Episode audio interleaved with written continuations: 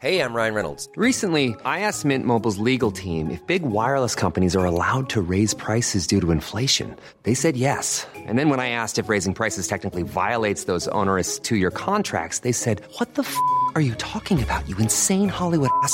F- So to recap, we're cutting the price of Mint Unlimited from $30 a month to just $15 a month. Give it a try at mintmobile.com slash switch. $45 upfront for three months plus taxes and fees. Promo rate for new customers for limited time. Unlimited more than 40 gigabytes per month. Slows. Full terms at mintmobile.com.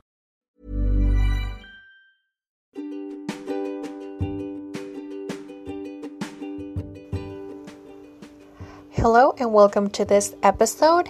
In this episode, we will bring basic vocabulary in Spanish in different segments.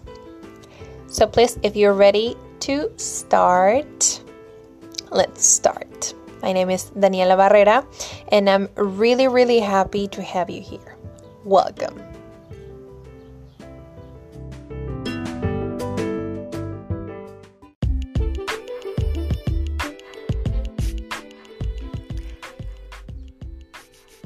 Hello and welcome to this new episode. Today I'm going to show you how to say some words in Spanish from the basics.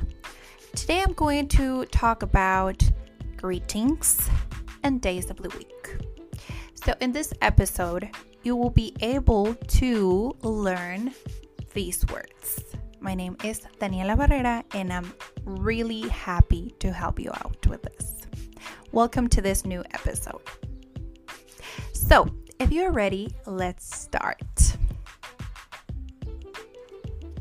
So, I want to share some greetings in Spanish. First of all, you have to know that good night here it means hello. Exactly. So, let's start. Hello, it's hola.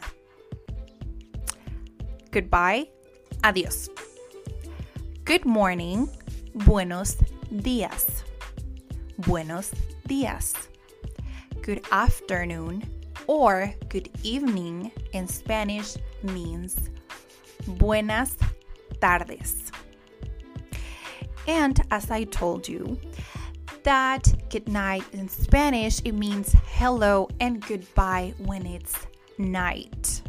So it really doesn't matter if you are heading, if you are arriving to the restaurant, it doesn't mean you're leaving the restaurant. They will always use buenas noches, okay?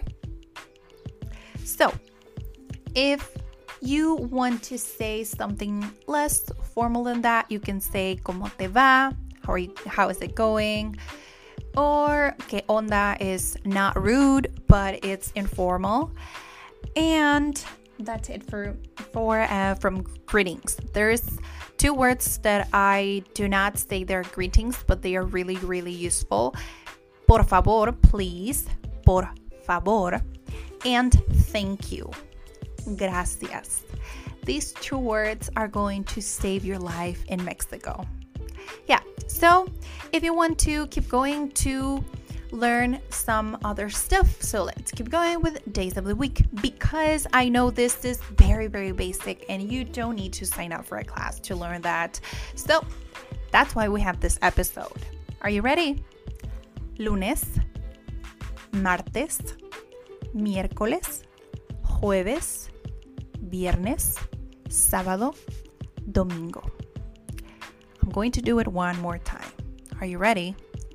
Lunes, martes, miércoles, jueves, viernes, sábado, domingo.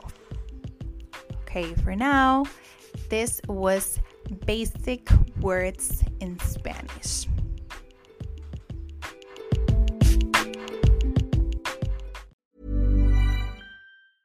If you thought the only way to get a more defined jawline with natural looking results was through surgery, think again. Juvederm Volux XC is a non surgical injectable gel filler that improves moderate to severe loss of jawline definition and can help you achieve natural looking results with little downtime. Even better, this improved definition lasts up to one year with optimal treatment. No maintenance required. Improve jawline definition for a smooth, sculpted look with Juvederm Volux XC. For important safety information and to find a licensed specialist, visit juvederm.com. That's J U V E D E R M.com. Not for people with severe allergic reactions, allergies to lidocaine, or the proteins used in Juvederm. Common side effects include injection site redness, swelling, pain, tenderness, firmness, lumps, bumps, bruising, discoloration, or itching. There's a risk of unintentional injection into a blood vessel, which can cause vision abnormalities, blindness, stroke, temporary scabs, or scarring. Talk to a licensed specialist to find out if it's right for you.